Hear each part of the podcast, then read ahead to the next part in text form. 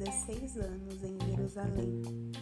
Sua mãe se chamava Jerusa e era filha de Zadok. Ele agiu corretamente diante do Eterno, segundo os passos de seu pai Uzias.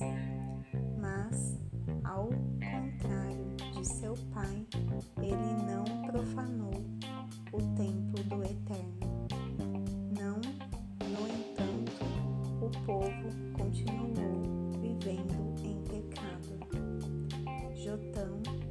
reconstruiu a porta superior do templo do Eterno, aumentou consideravelmente o muro de Ofel e edificou cidades nos planaltos de Judá bem como fortalezas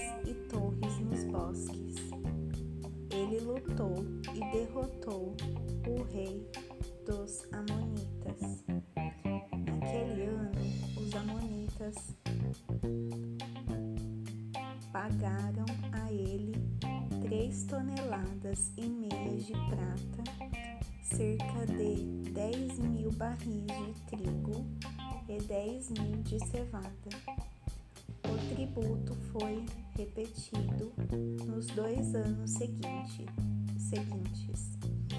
A força de Jotão estava na sua firmeza determinação em viver em obediência ao Eterno.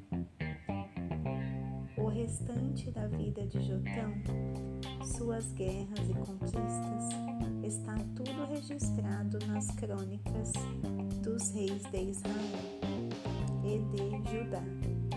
Ele tinha 25 anos de idade quando começou a reinar e reinou 16 anos em Jerusalém. Jotão morreu e foi sepultado na cidade de Davi. Seu filho Acás foi seu sucessor.